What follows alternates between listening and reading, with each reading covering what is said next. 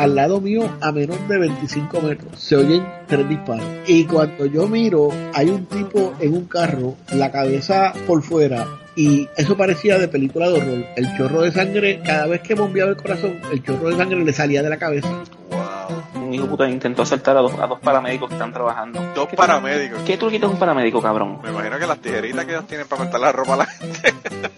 Uno de los estaba armado y, y mató al asaltante. Wow. Y después le dio CPR.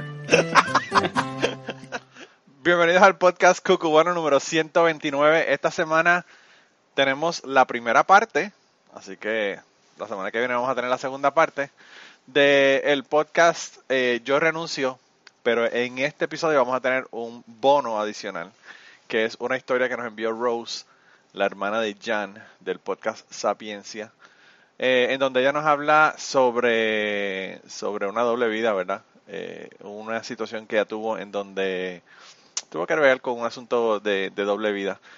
Ah, así que tenemos esa historia de ella y vamos a tener dos historias adicionales. En el podcast eh, próximo también vamos a tener tres historias y un bono al final.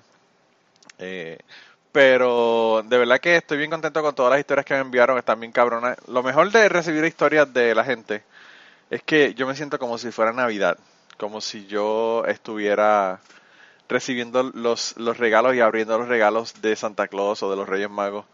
Eh, porque a veces yo me despierto, veo y digo, wow, tengo un mensaje de tal persona, ¿verdad? Y esa persona me envió una historia y yo no sé cuánto dura, yo no sé nada, ¿verdad? Yo solamente doy play y la escucho y está cabrón porque, pues yo no sé, yo creo que tiene una magia especial el uno escuchar a una persona sin interrupciones, el contar una historia de algo que le pasó en su vida y, yo creo que por eso es que a la gente le ha gustado tanto estos episodios que hemos hecho últimamente y por eso es que me están enviando sus historias, así que de verdad que gracias.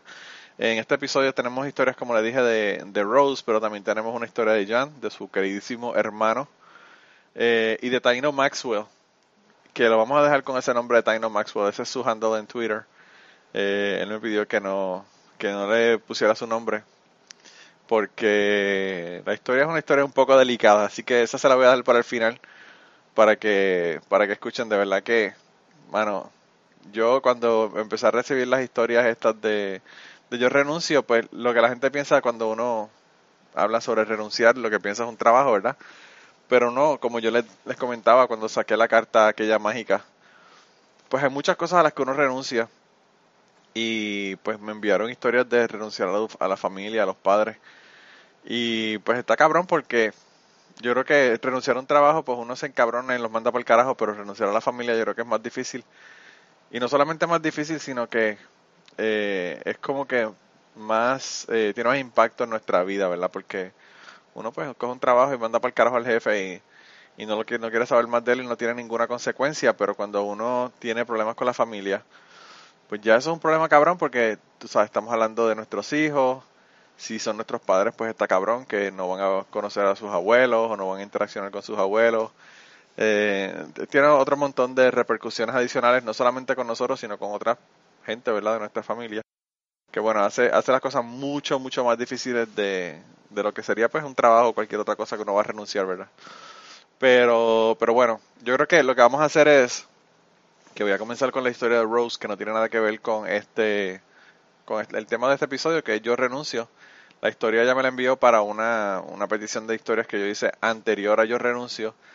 Y pues nada, se la voy a incluir aquí porque es solamente una historia sobre una doble vida, ¿verdad? Y no tiene que ver con el tema, pero no quería que esa historia se quedara ahí colgando. Así que se la voy a poner una historia cortita. Tenemos tres historias esta semana, hay dos que tienen como 10 minutos y hay una que tiene más de 30 minutos, así que eh, vamos a comenzar con la historia de Rose. Y, y nada, yo cuando estaba escuchando estas historias me, me acordé de un montón de historias mías y cosas que quería comentar sobre estas historias, así que yo espero que al escucharlas de nuevo me acuerde de qué rayos era lo que yo quería decirle a ustedes sobre las historias. Pero bueno, eh, vamos, vamos a ver, vamos a ver qué pasa, vamos a ver qué pasa. Si me acuerdo de las historias que quería contarles, pues se las cuento. Y si no, pues mano, me perdonan porque es que ya estoy viejito y se me olvidan las cosas. Pero bueno, anyway, aquí estamos, los dejamos con la historia de doble vida de Rose. Bueno, pues, ¿qué te puedo contar, Manolo? Mi historia de doble vida. pues yo eh, llevaba con el papá de mis hijos ya casi cinco años. Ya eh, siempre me fui infiel. eh, me di de cuenta muchas veces. eh, porque incluso me sus señales me lo decían todo. Eh, cogía, ponía el teléfono debajo de la almohada antes de dormir, eh, siempre estaba en el teléfono, bueno, lo normal, lo que hacen los hombres, ¿no? Las mujeres tenemos un sexto sentido que sabemos cuando nos damos de cuenta de que están haciendo algo mal. E incluso una noche que eh, ya como que me estaba cansando esta mierda y, y le dije, y se acostó a dormir y yo me puse a pensar, él tenía el iPhone, ahí fue cuando salí, empezaron a salir los iPhone con las huellas digitales. Fue, ella no tenía el código, tenía la huella. Pues durmiendo, eh, cogí el, el teléfono y él estaba durmiendo y le puse el dedo en, en el teléfono y pude abrir el teléfono y me di cuenta pues que una vez más me estaba haciendo infiel. este, pero se la perdoné como le perdoné muchas eh, y nada eh, a lo último ya al final de la relación antes de mandarlo al carajo te voy a contar el por qué fue que lo mandé a la mierda de una porque ya me había cansado y y todo era porque él tenía una doble vida él llevaba una doble vida hace un año cuando nosotros teníamos tres años juntos él empezó una doble vida, so, al cuarto año, casi cinco, eh, fue que me di cuenta que él llevaba una doble vida. ¿Cómo él fue que empezó? Pues no sé, pues él tenía su trabajo, teníamos los dos el mismo trabajo a, a la misma mismo horario, ¿no? De 7, él salía a las cuatro y media, a veces yo salía a las cinco y media, a veces salía más temprano y así, whatever. Este, pensé que estaba tranquilo, no veía nebuleo alguno, empecé a volver a confiar de nuevo en él, como boa. Este, pero todo, siempre se lo perdoné, pues por, como teníamos dos niños, pues yo, por salvar la familia, bla, bla, bla, y qué sé yo, pero nada, eso no sirve, así que no se dejen mujeres. eh, y pues en el trabajo, normal, yo lo llevaba al trabajo, lo buscaba y lo veía normal, veía que la relación de nosotros normal. Pues este dejó ese trabajo, se consiguió otro de noche. Pues él trabajaba de creo que era de 5 de la tarde a una o dos de la mañana, algo así, pues, algo así. Pues y yo trabajaba de 7 a 5 y media, 3 y media, 4 y media, todo depende pues, de cómo estaba la producción. Pues nosotros no nos veíamos en la semana, porque cuando él se iba a ir a trabajar era que yo estaba llegando a llegando de trabajar. Entonces cuando yo me levantaba él estaba durmiendo y pues no nos veíamos en sí en toda la semana, simplemente los fines de semana que, que teníamos libres los dos, los sábados y domingos. Y pues era cuando el único tiempo que podíamos compartir. Eh, pues eh, al fin y al cabo me di de cuenta eh, porque esa fue la muchacha con, con la que yo tuve el, el trío. Él la llevó a la casa, y qué sé yo, que me dijo, no, que es una, una compañera, bla, bla, bla, me dijo mil mentiras. eh, me dijo mil mentiras porque en verdad él era con, ella era con quien él estaba andando hace un año también.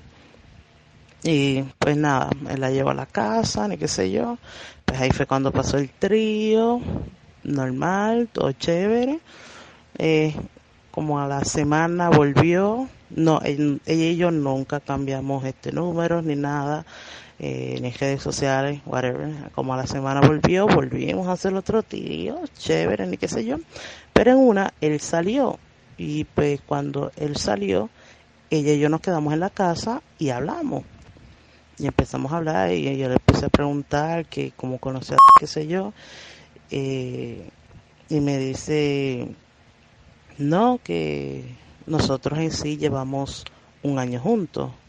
Y yo, "Co- ¿cómo así? ¿Qué va a ser? Ni qué sé yo, pero qué tiempo tenían para verse y toda la vaina. Y me, deci- y me dijo que cuando él trabajaba por el día, que fue el primer trabajo que él tuvo, que cuando trabajaba por el día, pues a la hora de almuerzo ella iba al trabajo y, así se veían. Eh, después por la tarde pues no se veía más nada, solamente lo, a la hora del almuerzo de él. Am, y cuando trabajaba de noche, pues cuando él salía del trabajo, él se iba para casa de ella y pues allá tenían sus intimidades, la pasaban juntos, whatever, y él se iba, y se iba antes de que yo me levantara. O sea que cuando, le pasa que yo tengo un sueño pesado y nunca me di cuenta, siempre que él llegaba, nunca eh, me di cuenta. Y pues seguía nor- normal, durmiendo. Y cuando yo me levantaba, pues él estaba ahí, en la cama, estaba durmiendo. So, que nunca me, me fijé, pues que, que él estaba en otro lado y que recién había llegado. So, que me imagino que muchas veces me dijo que, que iba, que, que salió de trabajar y llegó a la casa a las dos, no me acuerdo bien bien la hora que salía, pero a suponer que salía a las dos y llegaba a las dos y media y ya estaba durmiendo. Cuando pudo haber llegado cinco minutos antes de yo levantarme, porque sabía que yo me levantaba a las cinco, exacto. So, que hasta ahora que yo tenía la alarma. So, que puede haber, pudo haber pasado. Eh, así era que ellos se veían cuando él trabajaba de noche, salía del trabajo, se iba para allá, eh, la pasaba bien allá con su amante, después venía a la casa y normal, estaba todo el día con los niños, eh, se iba a trabajar y así sucesivamente. Y los fines de semana pues siempre los pasaba conmigo.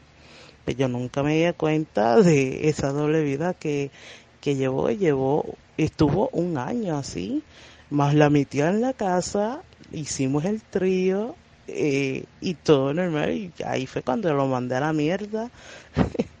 lo boté de la casa, pues yo dije, ya, ya no aguanto más, este, ya no voy a seguir aguantándole el cuerno. Cuando volví a empezar a, a confiar en él, ahí fue cuando volvió y cayó, so, y me la metí en la casa, so que definitivamente que nunca, nunca, este hombre nunca va a cambiar.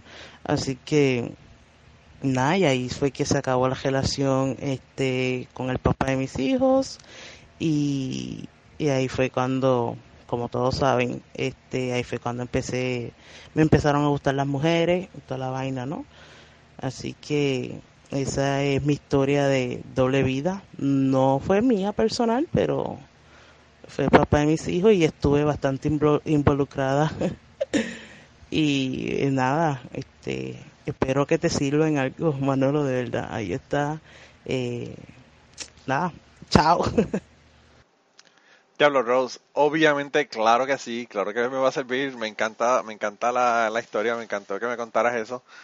Y, y lo que iba pensando mientras tú decías esta historia, y me imagino que todo el mundo también pensó lo mismo cuando estaban escuchando la historia, es, bueno, hay que tener los cojones en su sitio para uno llevar a la tipa con la que te le está pegando cuernos a la esposa para hacer un trío con ella en la casa.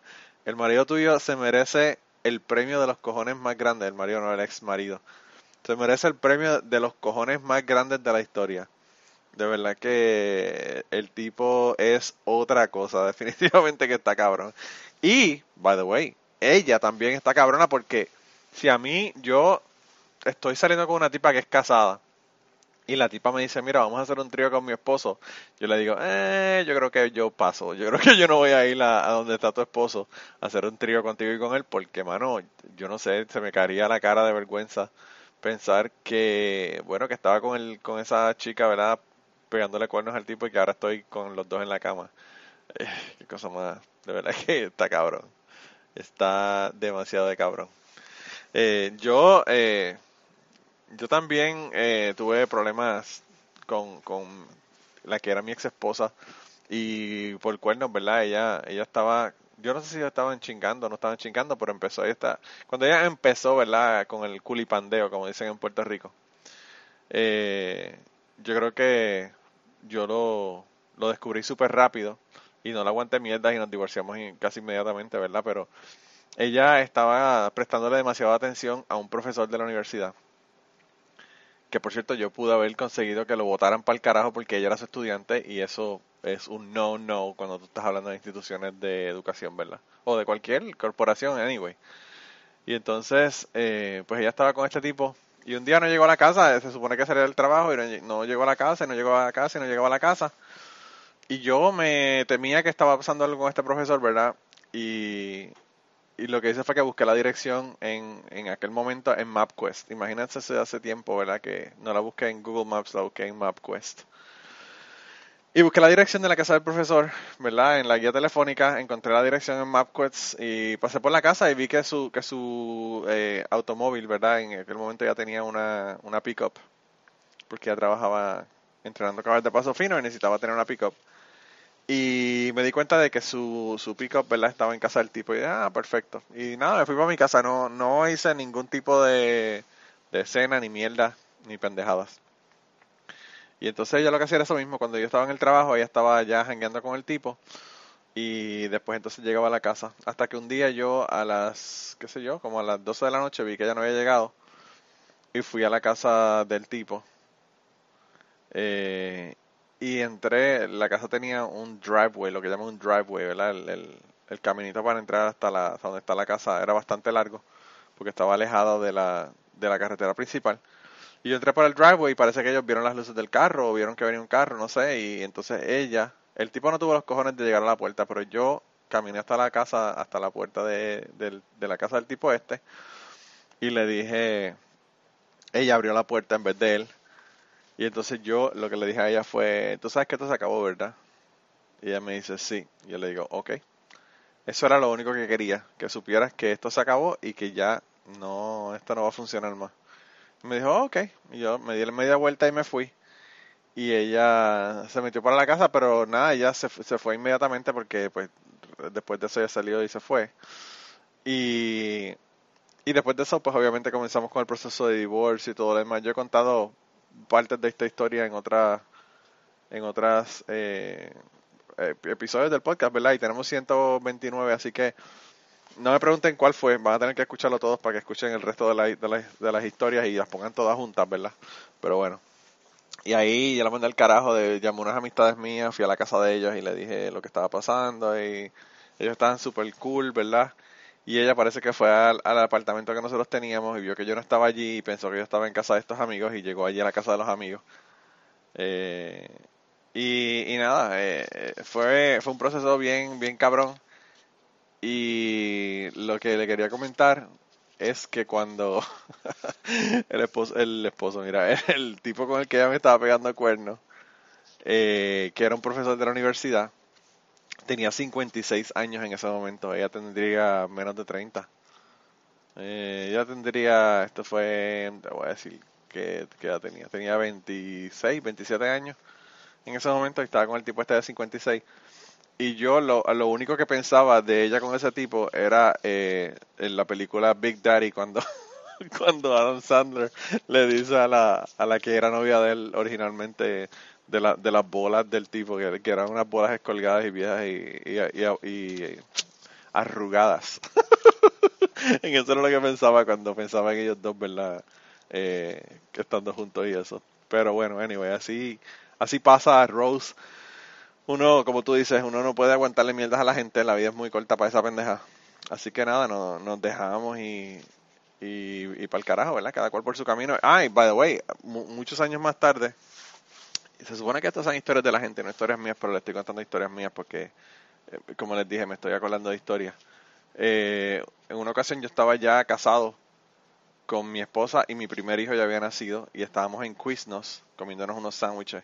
Quiznos, para las personas que no son de los Estados Unidos, es, una, es una cadena de donde hacen sándwiches emparedados. Y y pues nada, él, fuimos a este, a este lugar, a Quiznos. Y, y de momento yo veo que el tipo con el que ya me estaba pegando cuernos entra por la puerta, el, el profesor este de la universidad. Y él fue, pidió su sándwich, se sentó como cuatro o cinco mesas más abajo. Y mi esposa se, ya nos levantábamos levantando para irnos.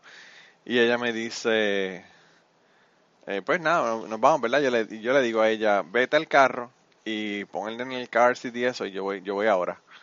Entonces ella se fue al carro para ponerme en el car seat y yo fui a donde el, a donde el tipo. Yo no sé si el tipo me conoció o no me reconoció, pero yo fui a donde el tipo y le dije, yo no sé si usted se acuerda de mí, pero yo soy el ex esposo de tal persona, no voy a decir el nombre de mi ex esposa. Las personas que la conocen lo saben, anyway, ¿verdad? Pero como quiera. Para las personas que no la conocen. Eh, le dije, yo soy el ex esposo de tal persona y realmente yo quería darle las gracias a usted por, por haber, haber sido el vehículo para que nosotros nos dejáramos porque ahora estoy súper contento. Tengo una esposa que, que de verdad que es excelente y ahora tengo un hijo y todo, así que de verdad que muchas gracias por, todo lo que pasó.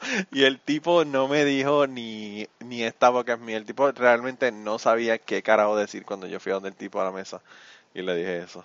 Así que pude darme la satisfacción de ir y darle las gracias porque él fue el vehículo para que yo me dejara de mi ex esposa.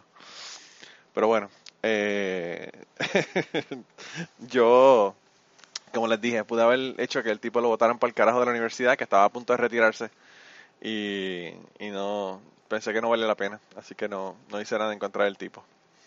Pero bueno, eh, continuando con las historias, la segunda historia es una historia del querido hermano de Rose.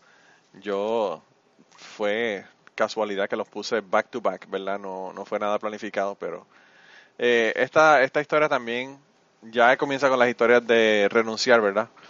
Y, es sobre la familia, así que voy a dejarlos con la historia de Jan para que él les cuente qué fue lo que ocurrió. Así que nada, vamos a escuchar a ver qué es lo que él nos tiene que contar hoy. Hola Manolo, este, yo creo que este va a ser el mejor voice que, que te he enviado así para las historias. Pero en esta ocasión pues estoy guiando, so maybe se escucha el ruido del carro. Este, pero nada, te voy a contar eh, de la historia de Me Quité. Y, me quité de... Tiene que ver con mi papá. Este, y te cuento, yo y mi papá pues no... En- él y yo no hemos vivido mucho tiempo juntos, ya que mi, mi- mis papás se separaron cuando yo tenía, yo creo que ni, ni conciencia todavía tenía.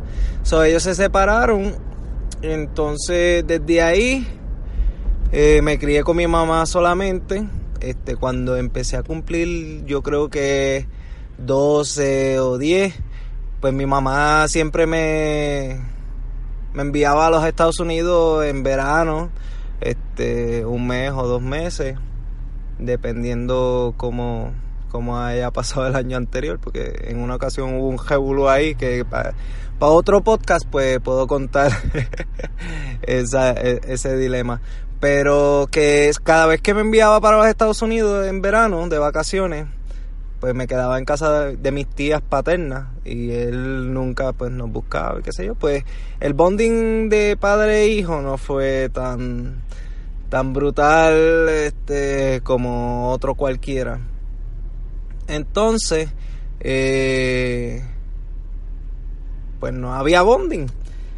Cuando me muevo eh, a vivir acá de mala pata vivo cerca de él y, y diciendo mala pata pues me siento mal porque yo le, le, le tengo respeto por el simple hecho de ser mi papá y pues lo quiero un montón este pero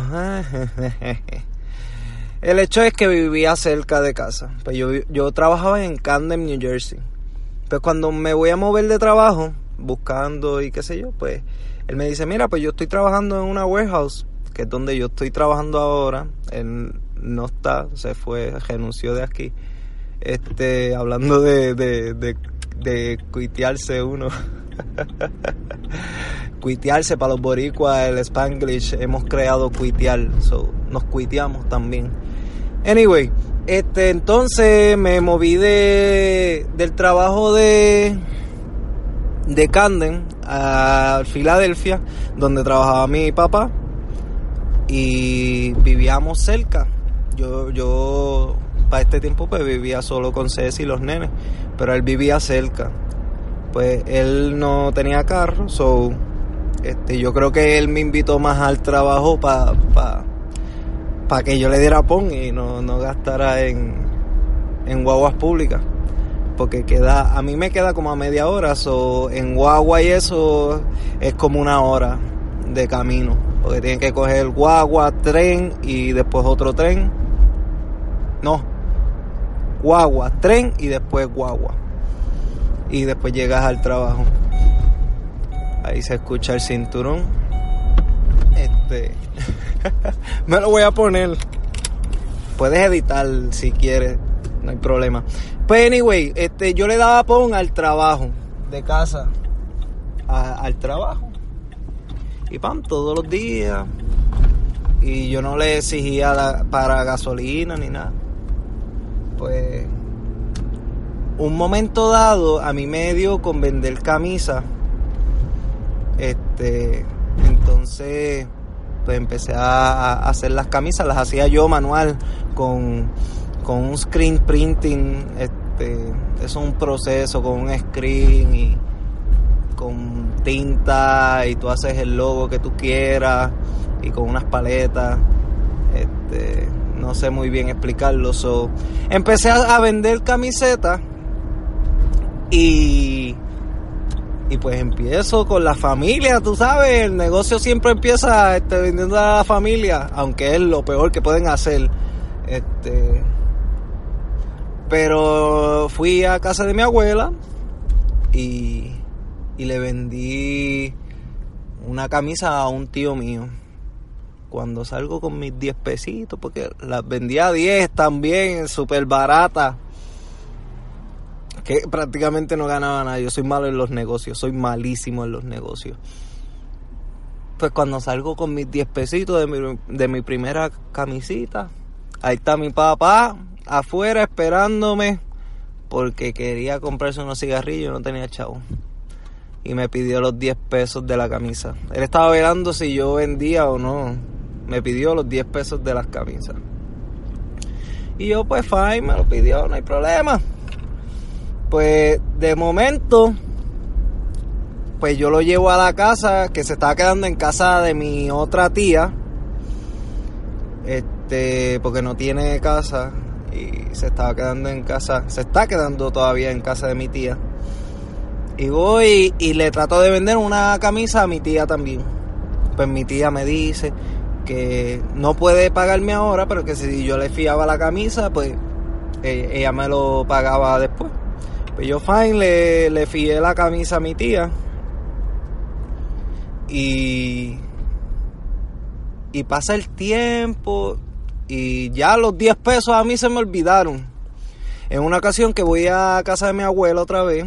Y casi todos los domingos toda mi familia va a casa de mi abuela, mis tías y mis primos y todo. Y yo llevo a veces los nenes. No me gusta mucho por el jebulú de la familia, los bochinches y toda esa mierda.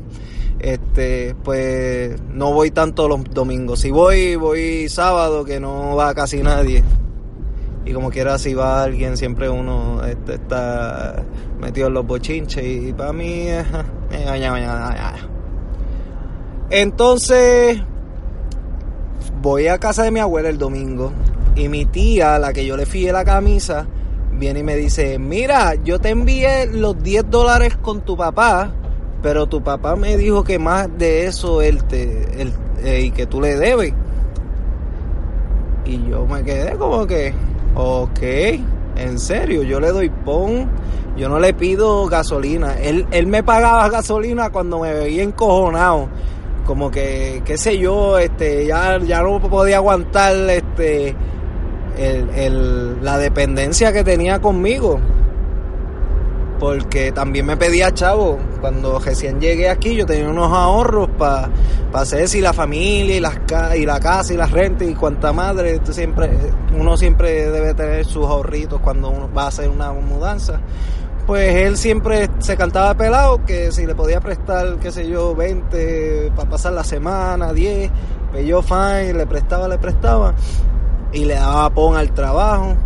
Y yo dije, mira, este maricón, este, ¿cómo que yo le debo? ¿Qué, qué, qué carajo le debo yo a él si él ni me ha criado ni nada? y lo, lo, vi como una falta de respeto porque si me los hubiese pedido como la primera camisa que vendí pues yo se los hubiese dado aunque me hubiese sentido mal pero me pidió los lo, los chavos y yo se lo hubiese dado y en una le escribo este mira este yo habré perdido 10 pesos pero tú, tú sigues perdiendo mi, mi confianza porque este, 10 pesos son 10 pesos, pero eso yo lo considero como una falta de respeto, no me dijiste nada y qué sé yo. Pero me acuerdo que yo le escribí por otra ocasión, eh, es que me molesté por otra cosa y le saqué eso por el ladito también, pues, en el despojo. Y pues le escribí eso y después de ahí no volvió más para el trabajo ahora yo estoy trabajando en la warehouse donde él me invitó y él se fue por enojo, qué sé yo, qué diablo. Yo lo relaciono que fue desde ese texto porque después de ahí no hemos hablado más nada. Y me quité, me quité de, de ayudar. Este, cada vez, Corillo, lo que estén escuchando, cada vez que tú vayas a brindar una ayuda, tú tienes que tener una fecha de caducidad porque si, si pasa esa fecha de caducidad que tú pongas en la ayuda que tú estés dando, ya lo que se va creando es una dependencia y termina en el hoyo tú también. Aunque sea familia, aunque sea familia, tú haces proyectos, tú haces cosas y, se te pegan este, por ayuda y qué sé yo. Y ok, es fine ayudar, pero que tenga fecha de caducidad. Pues si no, te jodes tú también y, terminan los dos jodidos. El otro más, más bien que tú porque depende de ti y tú eres el que está jodido por estar ayudando al otro. So, no ayuden sin fecha de caducidad. Y nada, ese, si se molestan porque no los quieres ayudar más nada, pues simplemente es que no tienen este, aspiraciones en la vida y solo quieren que, que, les ayuden y más nada. So, me cuitié, me cuitié de, de, de ayudar a mi papá. Vuelvo y repito, diciendo esto me siento mal porque siento que le debo un respeto a él, pero pues así son las cosas.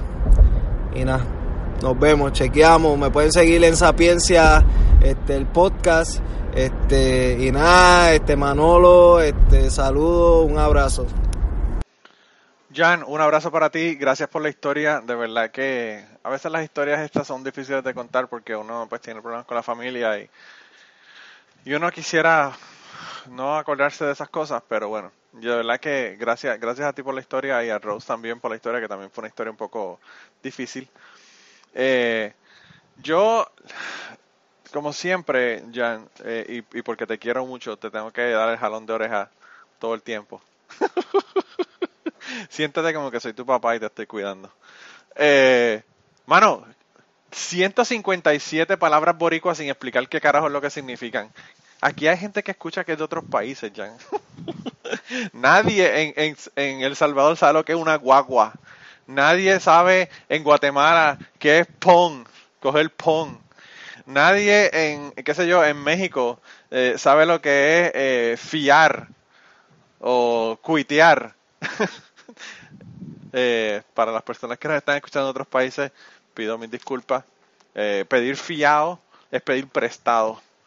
En Puerto Rico, eh, pon es pedir un aventón o, ¿verdad? Eh, pedirle a una persona que, que, nos lleve a algún lugar en el, en el automóvil. Quitear, ya me imagino que ustedes lo saben, quitear viene de quit, de renunciar en inglés. Y guagua es un autobús o, un automóvil, ¿verdad? Eh, así que eso es ese es el glosario después de la historia de Jan para que entiendan todas las palabras que él usó ahí. Eh, a mí me gusta Jan cuando hace la historia porque él es como esopo, al final te da la enseñanza de qué es lo que está ocurriendo. Realmente, Jan, yo creo que eso que nos dijiste es una cuestión clave en el bregar uno con la familia. Y by the way, la próxima historia está relacionada con esto también.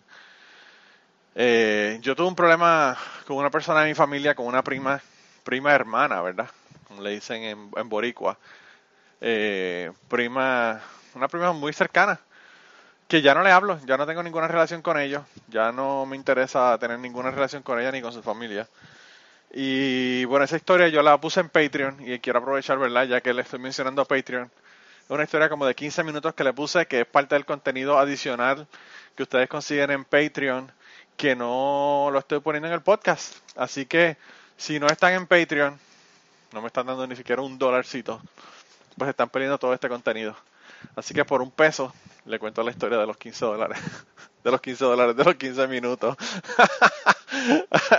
Pero nada, las personas que le interesa, dense la vuelta por Patreon. Patreon, el website es Patreon, P-A-T-R-E-O-N punto com slash eh, cucubano.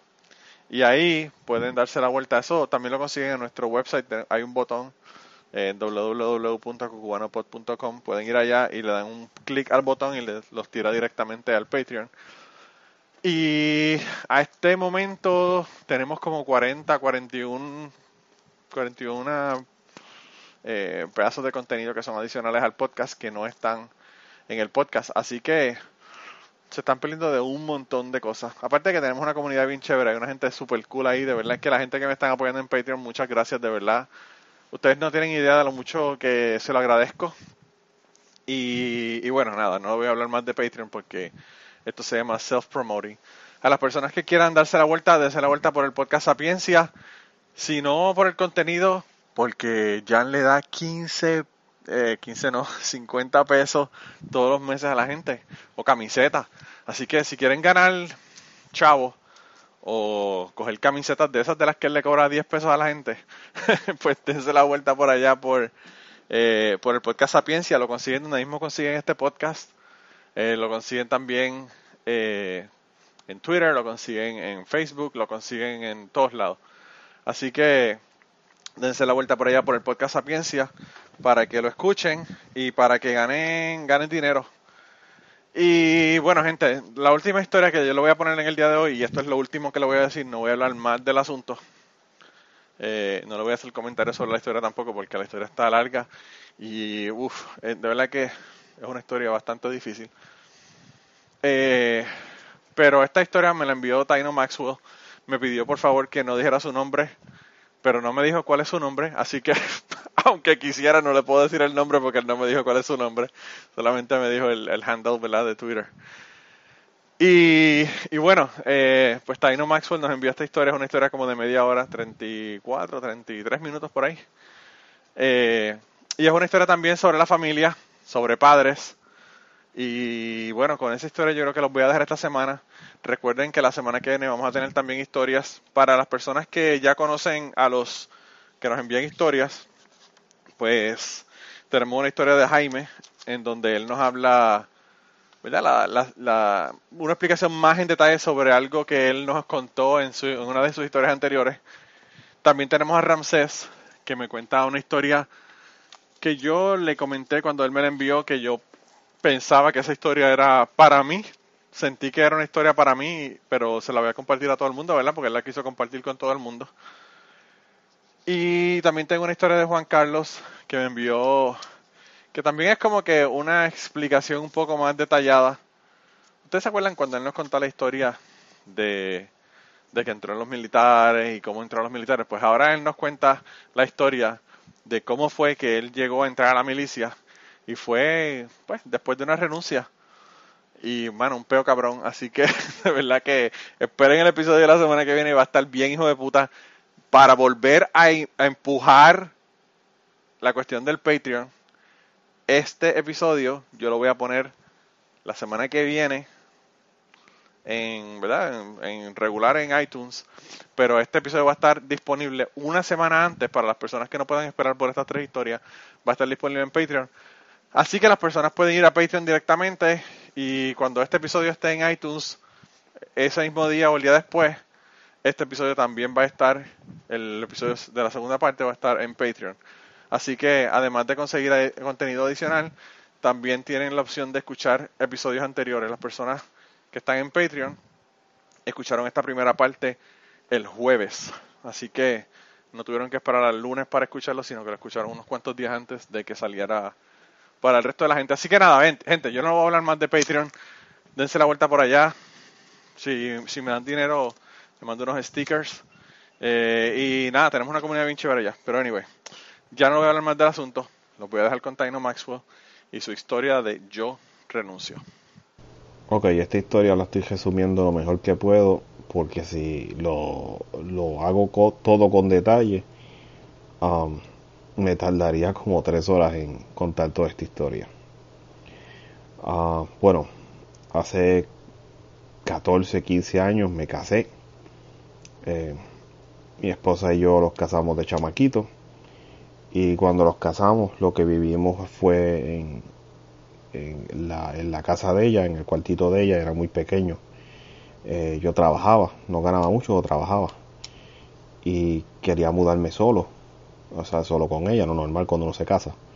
Entonces, cuando me casé, uh, mi papá dijo, pues para que no estuvieran viviendo tan apretados, no estuviéramos así tan en un cuarto tan pequeño y ya lo que conseguía trabajo para, qué sé yo, para poder pagar mis, para poder tener mis propios gastos.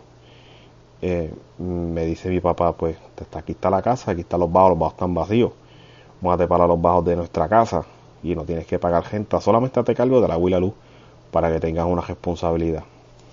Y ahí vivimos por unos cuantos años. Luego varios años, varios años que vivimos todos juntos, vámonos bastante bien. Eh, trabajaba, pagaba mis gastos, pagaba el agua, pagaba la luz, hacía mi compra y todo eso. Eh, mi papá y mi mamá pues tuvieron problemas, eh, cosas pues de mi papá. Mi papá pues no, sé que era bastante mujeriego y deciden divorciarse y pues cool, se divorcian y yo pues me quedo los bajos. Eh, mi mamá se queda solo, toda viviendo arriba con mi hermana. Mi papá pues se va de la casa obviamente. Y mm, mi mamá pues se encontró un, un, novio de, la, de la juventud de ella y deciden pues tener una relación. Yo, cool, cuando me entero que es la persona, la persona yo la conocía. No es que éramos amigos, pero sabía quién era. Y mi esposa sabía quién era porque era un conocido del barrio donde ella vivía. Y sabía que el tipo no, no, no era buena persona, tenía mala fama. Fama, mala fama de vividor, de, de, de tafador, eh, no tenía buena fama, era un vago, no trabajaba, cobraba seguro social por incapacidad de los 20 años sin tener ninguna dolencia, simplemente era un pedazo de mierda de la vida. Pero mi mamá decide tener una relación y con él y pues todo bien perfecto hasta ahí cuando ya decide él mudarse con mi mamá a los, a los altos de la casa, eh, yo trato pues tener una relación con él y él pues diciendo pues vamos vámonos a trabajar aquí vamos a trabajar allá porque era contratista independiente entre comillas lo que era era todo un, estafador pero pero podía conseguir un trabajo y podía conseguirme ganarme al, por lo menos el día cosa que yo necesitaba. Y, pero no, a veces terminaba, terminaba la semana y no me pagaba. Pues, haciendo así, como queriendo siempre sacando algo de mí. Me ponía a trabajar como quien dice de gratis, yo le arreglaba a mi mamá y ahí fue que empezó la pelea poco a poco. Y entonces en la pelea, eh, mi mamá pues lo defendía a él, no me creía a mí. Y decía, coño más, este, este hombre está haciendo esto y esto y esto mal. Y no sé, algo de bien no me está gustando. Mi mamá pensaba porque yo tenía celos de, hijo. Cosas, cosas, cosas de madre. Entonces, este, en una de estas tantas, tantas, tantas, tantas discusiones que teníamos, de tantas veces que no me pagaba, tantas veces que yo le reclamaba, que eh, mi mamá me dice una vez, me dice una noche, me dice, ah, no es justo que yo me tenga que ir de la casa porque la casa es mía y yo no gastaba y lo que lo estaba gastando entre líneas es que parece que él le había dicho o se va él o me voy yo porque la discusión de ese día me acuerdo era porque discutíamos porque ella quería que yo le pagara gente cosas que mi papá nunca me lo dijo y yo dije mam yo no tengo ningún problema en pagarte gente el problema es que no tengo dinero para pagarte la gente pero yo encantadísimo de pagarte gente o tengo para pagarte gente entonces eh, nada, termina yendo, eh, ella yéndose de la casa. Yo no le puedo pagar gente, sigo pagando a la abuela luz con lo poco que hago. Hacía trabajo de construcción, hacía mecánica, no hacía mucho, porque él se encargó de ensuciarme el nombre en todo, en todo el barrio y todos los contratistas que habían callejeros por ahí. Se me hacía muy, muy, muy difícil conseguir trabajo. Entonces, eh, ella iba muchas veces a casa, pero eso era, no era, no era a verme, darme abrazo, era pelearme. Era decir, o a cobrarme gente, o, o a decirme literalmente que me fuera porque la casa la tenía vendida, porque ella había vendido la casa a unas personas ahí, que las personas necesitaban la casa vacía para tal fecha, que yo lo otro. Y me acuerdo una noche que ella ha enviado dos personas a, a desalojarme o sea, que me fuera, porque ya eran los nuevos dueños de la casa. Y yo dije que yo no me iba a ir, porque no tenía para dónde ir. Y llegaron con carta y todo. yo, fue, fue un espectáculo brutal. Cosa que nunca pasó, eran mentiras. No sé quién lo orquestó, no sé si fue ella, no sé si fue él. Pero sabía que era mentira, que no, no había comprado la casa y nada más. Entonces me cansé. Me cansé de tantas peras con mi mamá, de tantas ganas de sacarme, que dije, ¿sabes qué? me voy. Me voy, yo tenía una, una, una van de, de pasajeros, esas que, las que se dice en México, las microbús, y le saqué los asientos, tiré unas cuantas cosas, las pocas que tenía, uh, tiré el matre en el piso que no necesitaba para dormir, en el piso de la, de la, de la van, y decidirme, y cuando me voy, estoy viviendo un tiempo, un par de semanas, no sé, yo creo que más de, más, más de unos cuantos meses estoy viviendo en la, estoy viviendo en la van, eh, pero inteligentemente parqueo la van cerca donde vivían mis suegros por si necesitaba ir al baño, bañarme, el aseo personal y cosas así. Y hasta todo esto sigo sin trabajo. Entonces mi papá, ver la situación por la que yo estaba pasando, ver, le contaba todo, porque ya todo, a mi papá yo le conté todo con lujo de detalle, prácticamente lo que le estoy contando a ustedes, pero se lo estoy contando a él, se lo cuento con más detalle me dice, pues coño, pues te voy a ayudar. Y mi papá conoció una persona que eh, era un, era foreman, era una persona que trabaja en construcción, era un jefe. Y pues a nivel de ayudas, palas y conversaciones, pues terminé trabajando con esa persona por, por un par de años, par de años, pero a principio como no tenía dinero, no tenía donde dormir, pues salía de, de la van, de lo estaba, estaba diciendo, la van de pasajeros, caminaba a pie unas dos horas porque ya la van no cogía, la van estaba dañada. O sea, la van ya no, ya no se movía. Porque tampoco tenía dinero para gelar la van. Así que donde dejé la van ese día, ahí murió. Y este, esa van, después la vendí, pero, pero déjame contarle primero cómo fue que fue, fue pasó todo. Eh, eh, mi suegra eh, estaba pasando por un por un momento económico difícil y ya yo tenía trabajo y ella llevaba varios meses trabajando y le dije coño suegra, este, yo tengo, tengo un dinerito aquí para alquilar, para irme solo, porque ya, ya con el trabajito que hice en construcción ya guardé algo. Y, y si podemos dividirnos los gastos, tú la luz, el agua, yo la gente, no sé. Eh, y la gente pagaba que eran 250 dólares, era bastante barata. Y dije, pues nada, me mudo para, para con, me mudo con mi suegra, muevo las cosas y ahí entonces que vendo la, la, la van la, vendí y salí de ella. Y me quedé viviendo con mi suegra todavía un par de años. En todos estos años eh, se me olvidó decirles, mi mamá nunca me llamó, nunca fue, porque mi mamá sabía dónde yo estaba. Yo, alguien le había dicho que la van estaba allí parqueada, que yo vivía dormía dentro de la van. Y que después yo me fui a vivir dentro de la casa con mi suegro. Y tampoco fue. Ah, mi hermana tampoco, la que vivía con mi mamá, tampoco fue fue una vez tres años o cuatro años después, ah, me tocó, mi hermana me tocó la puerta y dice, pues, vamos a, a que tengas una buena relación con tu madre porque esto, esto no está bien. Y yo le decía, coño, es que eh, el problema no soy yo, el problema es ella. Yo estoy tratando de hacer las cosas lo mejor que puedo, pero ella no, ella no escucha razones y cree que yo estoy celoso. Y nada, pues trato de hacer la relación yo y ella, pero sin él. Tratando lo mejor que puedo. Y después que tenemos una relación y yo, como decimos en Puerto Rico, de picada de mosca. De una semana, dos semanas. Los hablábamos, desayunábamos, comíamos juntos en la casa. Hasta que todo el, hasta que poco a poco él volvió a coger confianza y a hablarme, tratar de siempre sacarme algo. Y me acuerdo que para aquel tiempo yo estuve todos los años que yo estuve, que les conté que estuve viviendo con mi suegro, eh, tenía para gente, pero obviamente no tenía para comprarme un cajo.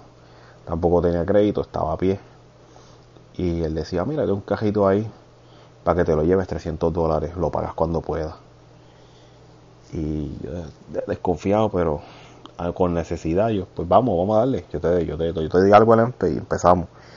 Y la cuestión era que se me dañaban los cajos a la semana, a dos semanas, no duraba ni un mes. Y decía, coño, bueno, este, este cajito que tú me vendiste está bien jodido y, y ya tú sabes, era la pelea por o me devuelves lo que te pagué o vamos a ver qué hacemos. Y siempre, siempre yo era el que salía, salía lastimado, salía dañado. Y mi mamá me dice, mira, ahí está ese cajo ahí, no te lo voy a vender, ese cajo es mío. Arréglalo, ponle el seguro compulsorio y llévatelo a joder y te quedas con él. Y eso fue lo que hice. Y yo feliz y contenta con el cajo que ella, con el que ella me dio. Coño, ella, ella me tuvo esa intención de dármelo y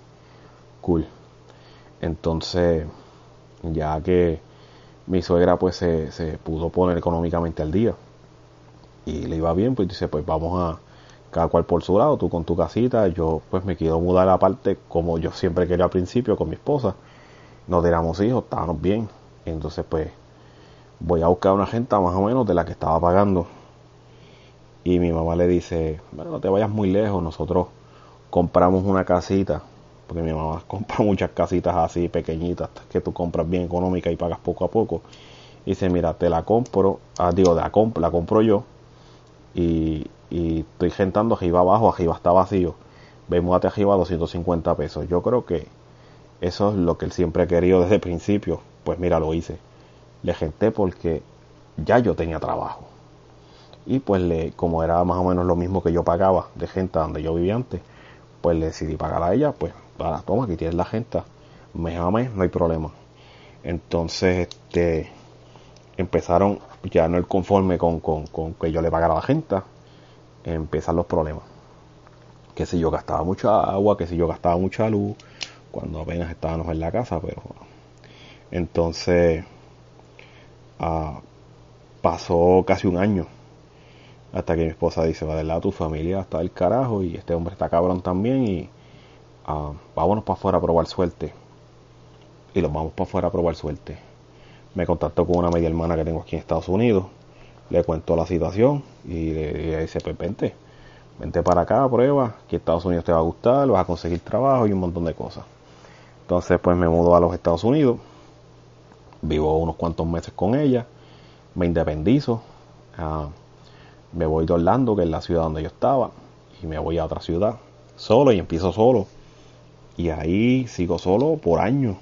Todavía le sigo hablando a mi mamá, no a él, pero a mi mamá le hablo es una vez al mes, día a las madres, los días festivos, navidades, cosas así, poco a poco, con tal de que él no tuviera mucho, mucho, mucho contacto yo no tuviera mucho contacto con ella para que él no tuviera mucho que ponerle en contra mía y eh, ponerle en malas con mi mamá. todas las veces que mi mamá peleó en todos esos años era por cosas de él.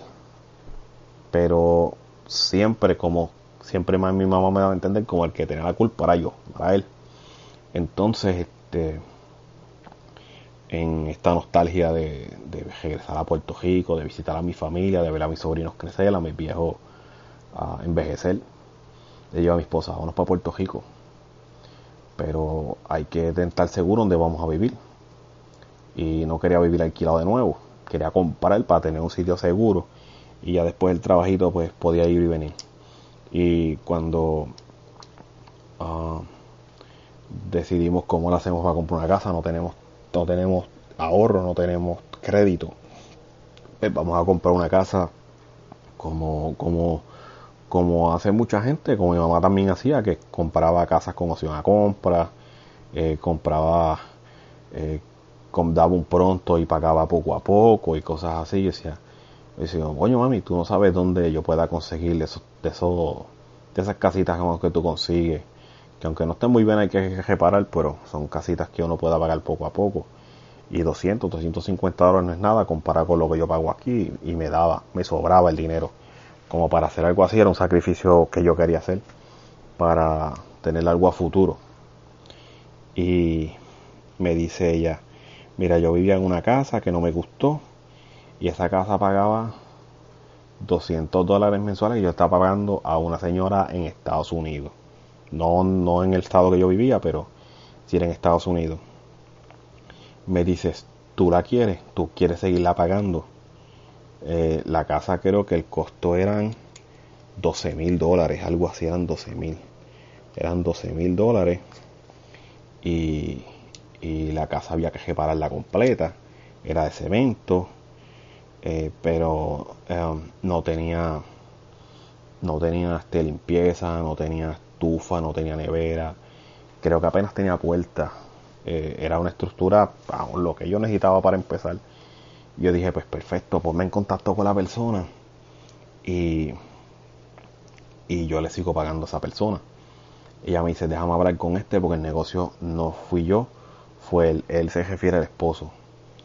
Y yo dentro de mí, algo coño no pica bien.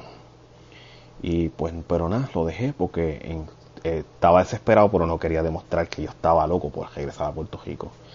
Y entonces pues lo dejé hablar.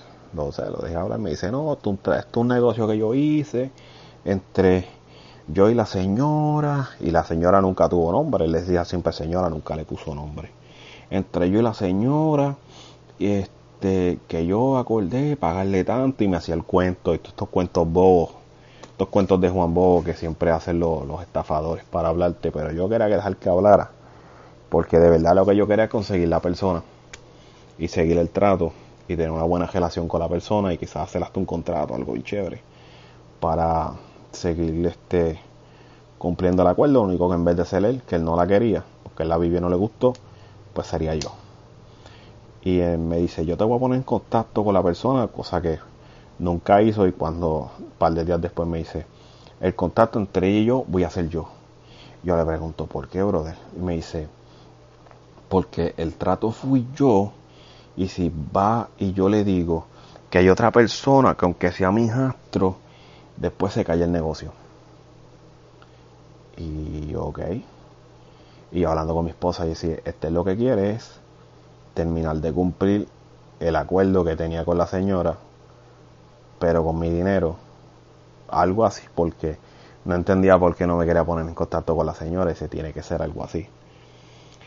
Y entonces este, yo decido, decía, mira, vamos a hacer una cosa. Vamos a hacer un papel escrito tuyo donde yo voy a seguir pagando y honrando ese acuerdo que tú tienes con esa persona. Pero entre tú y yo vamos a hacer un papel que cuando tú le saldes, o sea, tú le saldes a esa persona a, en Estados Unidos, Pensilvania creo que era, en Estados Unidos, a, tú me vas a dar las escrituras de esa casa. Y él súper de acuerdo, súper contento y me la te voy enviar los papeles para que los firme. Y creo que bajé un- una plantilla de un, de un documento que encontré en internet, lo llené, lo más o menos lo acomodé.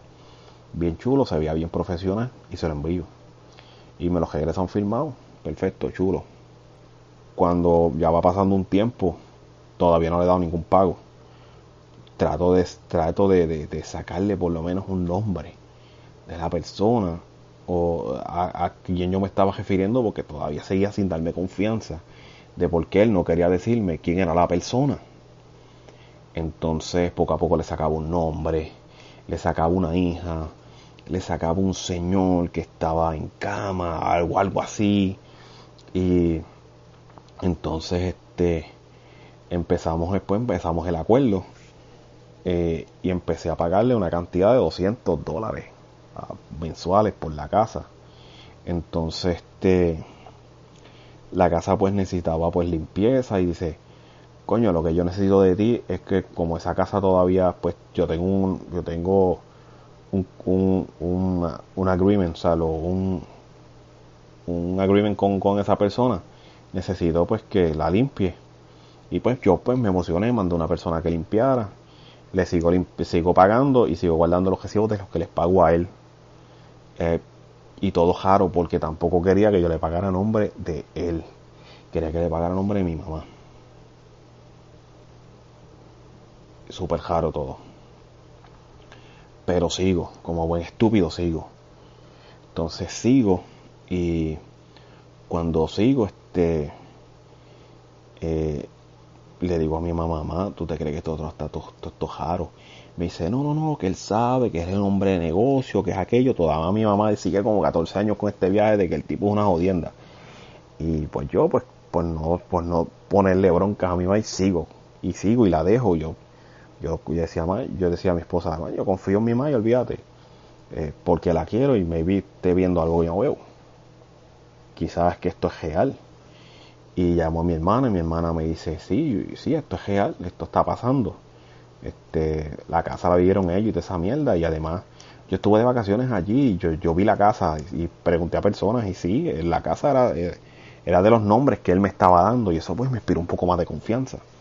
Entonces, van pasando unos meses, creo que cuatro, que cuando llega, llega la carta del CRIM, el CRIM es, en Puerto Rico es como eh, los impuestos a la propiedad sobre los tejenos de las personas. Y, mi mamá me dice, mira, llegó la carta del CRIM, eh, te tienes que hacer cargo del CRIM porque hay que pagar los impuestos y los impuestos son como 200, 260, 180 dólares al año, pero puedes pagarle cada seis meses y dice, pues mira más, dame el número de catastro, el catastro es el número de como quien dice, el número de cuenta de esa propiedad, que yo lo pago por teléfono y no hay problema, es una bobería. Y mi mamá bien inocente me lo da. Me da el número, me da números completos, me da la dirección, me da el nombre, me da todo. Y yo procedo a llamar al CRIM. Y cuando llamo al CRIM me encuentro con la, con la sorpresa de que la casa debía en aquel entonces, mi primera llamada debía 4.700 dólares del CRIM. Ok. Cosa después que yo hago es que lo llamo a él y le y le reclamo por eso, le digo, brother, este, la casa del crimen me imagino que está al día y me dice, no, sí, no te apures, esa casa, esa casa está al día, esa casa no tiene problema, cuando nosotros vivíamos aquí yo pagaba el crimen, eh, llegaban las cartas y yo lo pagaba. Y decía, ¿tú lo pagas? Pues yo acabo de llamar al CRIM y me dijeron que la casa debe 4.700 dólares. Y él me dice, no, ¿cómo puede ser eso? Eso es imposible. Además, ¿cómo tú llamaste al CRIM? Y yo, ¿cómo yo llamo al CRIM si la casa es mía? Si yo estoy pagando es mía. Dice, pero ¿cómo? ¿Cómo? ¿Cómo? Yo, porque mi mamá me dio el número de catastro. Así porque yo lo supe. Se supone que yo no tengo esa información. Yo sí, esa información es pública, señor. Se supone que a mí me den esa información. Yo le dije que ya estaba por punto de hacer una transacción a una casa y quería saber si la casa en la dirección que tú me diste tenía cuenta. Y si tiene cuenta y tiene deuda con intereses. Entonces me dice, no, no, no, yo te voy a chequear, yo, yo, te yo voy a gelar eso, yo voy a gelar eso. Entonces me pasa a mi mamá y mi mamá me dice, eh, quizás hay un malentendido, mira, si los años que estuvimos nosotros hay que pagar algo, se paga, no hay problema. Me enganchó y pues todo bien. Pa, ya ha pasado un tiempo, eh, me llama ella y me dice que, que sí, que hay un problema con el CRIM, que el CRIM no se pagó, pero que ella va a hacer lo posible por saber qué fue lo que pasó con el CRIM, si fue que uh, hubo un error, lo que sé yo, pero ya como que no estaba tan dispuesta a pagar, no sé si él le había dicho algo. Y entonces este, yo le digo, no te apures más, que yo voy a llamar y yo también voy a hacer la investigación. Y eso, mismo investigué. Investigué fue que volví a llamar y ya la cuenta iba por 5100. Y yo le dije, más, estoy que pararlo porque esto está creciendo como una bola de mierda. Y mi mamá me dice que de la única forma que yo puedo seguir con el acuerdo y quedarme con la casa es pagando el crimen. Y yo le dije, sorry mami, yo no voy a pagar un- un- unos impuestos y unos taxes que a mí no me corresponden, no son míos, no son mis, mis taxes, no son, no son mis cuentas, no una casa que yo viví, es una casa que hace meses que acabo de comprar. Y me dijeron que esa, que esa cuenta estaba al día, ustedes me lo dijeron. Y esto te lo estoy diciendo suave, pero en aquel momento era gritos y a, y a calentura, porque dolía. Entonces dije, no, mami, yo no te voy a pagar el crimen, no te voy a pagar esa cantidad absurda, no te la voy a pagar. Este, si a mí, si ustedes no logran poner esa cuenta en cero, eh, se, cierra el, se cierra el trato y, y tu esposo me devuelve el dinero. Porque él es el que quería hacer el trato, él es el que quería hacer el intermediario y si él se quedó con el dinero, no sé, alguien tiene que responderme. Pero a mí me tienen que devolver el dinero. Y entonces, este, pues mi mamá dice, eh, yo le dije, mira mami, no, no es por el dinero, es por el engaño, ¿me entiendes? Y entonces ahí volvemos a, sacar lo que 14 años atrás yo, yo había sacado al principio. Me siento engañado y me estaba engañando y le estaba, creo que, creo que la estaba engañando a ella. Diciéndole que algo estaba al día, diciéndole que todo el negocio estaba bien. Entonces, este, le digo, le digo a ella, ah, pues vamos a ver qué es lo que él se arregla. Vamos a ver cómo él trata esta situación, pero no voy a mandar un dólar hasta que esto se resuelva. Enganchamos y pasaron varios días. Entonces decidimos por Facebook, ya que teníamos el nombre de la persona, ya que teníamos el nombre de sus hijas, el nombre de la señora, empezamos a hacer un poquito de ingeniería social por Facebook y encontramos con una persona que daba con el perfil, tenía el mismo nombre, el mismo apellido, tenía las mismas edades, en la cuenta de, del CRIM aparecía el nombre del señor, la dirección donde vivían antes, que era la casa que yo estaba comprando. Y definitivamente estas personas son. Envíale un mensaje privado, creo que se lo enviamos a la hija. Enviamos un mensaje privado a la hija y en ese mensaje privado le contamos toda la historia, pero escrita un poco más extensa de la que yo os estoy contando ahora, pero se las, estaba, se las contamos a mucho detalle. Pues con, con, con, con todos los cheques que yo le había hecho ese hombre y qué sé yo. Pero pasan los días y esas personas no contestan, la hija no contesta, incluso ve el mensaje, que se ve cuando lo ve, pero no contesta. Yo preocupado dice, coño, no me contestan. Mi mamá no me llama. ¿Qué está pasando? Y luego me acuerdo, ese día estaba trabajando y mi mamá me llama bien furiosa. Mi mamá me llama pero echando espuma por la boca. Me dice, ¿por qué tú te contactaste con esa señora y le dijiste yo no sé qué cuántas cosas, que le estábamos engañando, que le estábamos robando, que aquello? Y no, mira, mamá, no, no, no, no, nosotros, y le explico lo que te acabo de explicarle a ustedes, eh, es lo que prácticamente le expliqué a ella. Digo, oh, coño, mami, no te alteres. Este, nosotros sí queríamos contactarnos porque en realidad queremos resolver el problema del crimen, porque en verdad queremos la casa. Pero hay un problema con el crimen. Y el problema data de meses de que ni tú, según tú, ni yo hemos vivido ahí, pues alguien tiene que pagarlo. No eres tú ni soy yo, son ellos, digo yo. Eh, entonces entre discusión, gritos y mordieras y, discusiones, pues enganchamos mal, enganché mal con mi mamá. Entonces pasa creo que un día o dos y vuelve y suena mi teléfono personal porque yo en el, a cuenta de, de Facebook ya había dejado el número mío de mi esposa por si ellos querían contactarse con nosotros. Nosotros le íbamos a contestar el teléfono y hablar sobre la situación de la casa por el que me llama es un caballero que dice vivir en Puerto Rico y dice ser el encargado de la casa. Una cosa extraña. Dice ser el encargado de la casa, que dice ser que su nieto, hijo, o no sé, no le presté mucha atención, tenía mucho coraje encima. Y entonces ese hombre me decía que, que con no había ningún trato, que el trato ahora iba a ser entre él y yo Y yo le decía, disculpe caballero, pero yo usted no lo conozco. Yo estoy haciendo un trato con Mon y el que me tiene que responder a mí. O sea, devolverme el dinero porque por ahora lo que quiero es que me devuelva el dinero porque veo que esto es un truco, esto es un, esto es, esto es un fraude descarado, pero muy, muy descarado. Y en vez de llamarme a las personas que yo contacté por Facebook, me llama usted. Y entonces este me dice, mira, la casa es de nosotros, yo tengo las escrituras. ¿Quieres hacer negocio conmigo? Y yo le digo, no, no quiero hacer negocio contigo, ya yo hice el negocio con él. Me dice, mira, la casa debe un crimen. La casa debe 5 mil pesos, tú págame 5 mil pesos ahora y, y te quedas con la casa.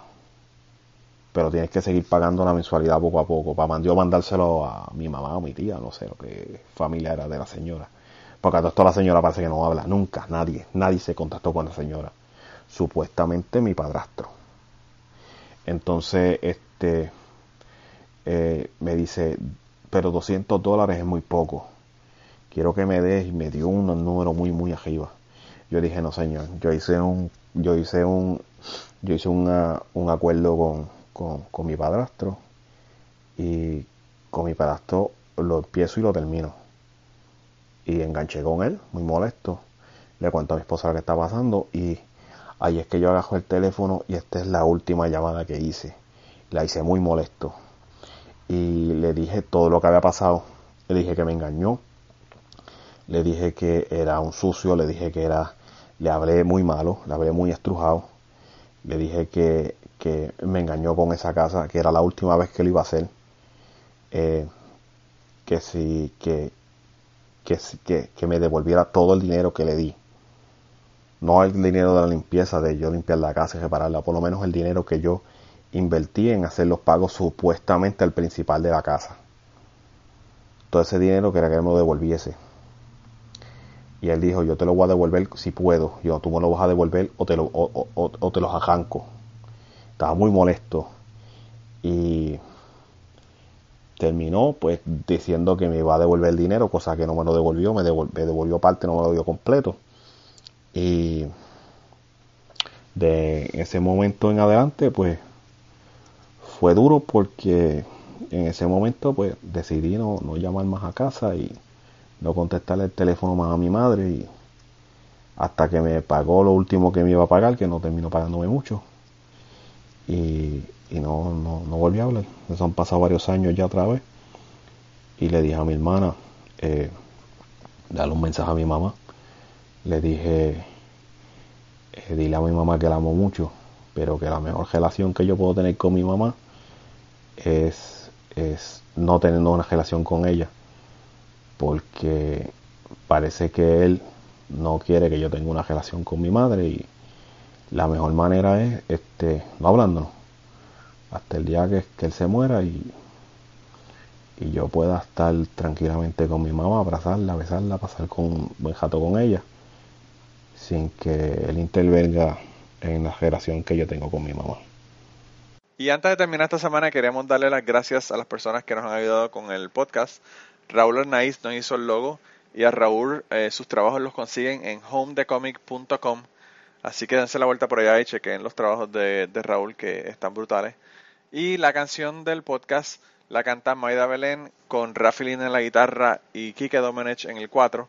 Y eh, queremos dar las gracias también a ellos por haber permitido que nosotros usáramos la canción para el podcast. Si te gusta el podcast y quieres apoyarnos en el podcast, puedes ir a la página de Patreon de nosotros, que es patreon.com slash cucubano y ahí puedes hacer aportaciones para el podcast y además de las personas que aporten eh, ahí para el podcast, le vamos a tener material adicional que no va a estar incluido en el podcast dentro de la página de Patreon.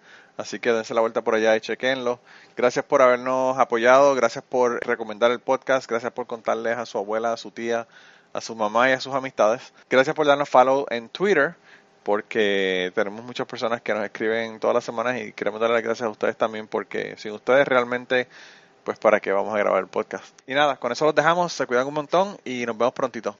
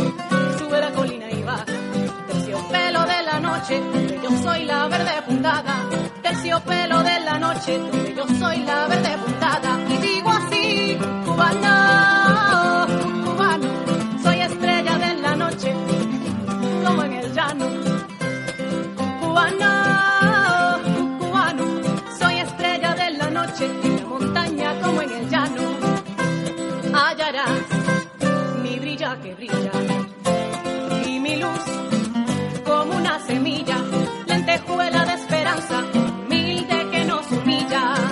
Y notarás que rompo la noche. Donde voy, soy luz que te asombra.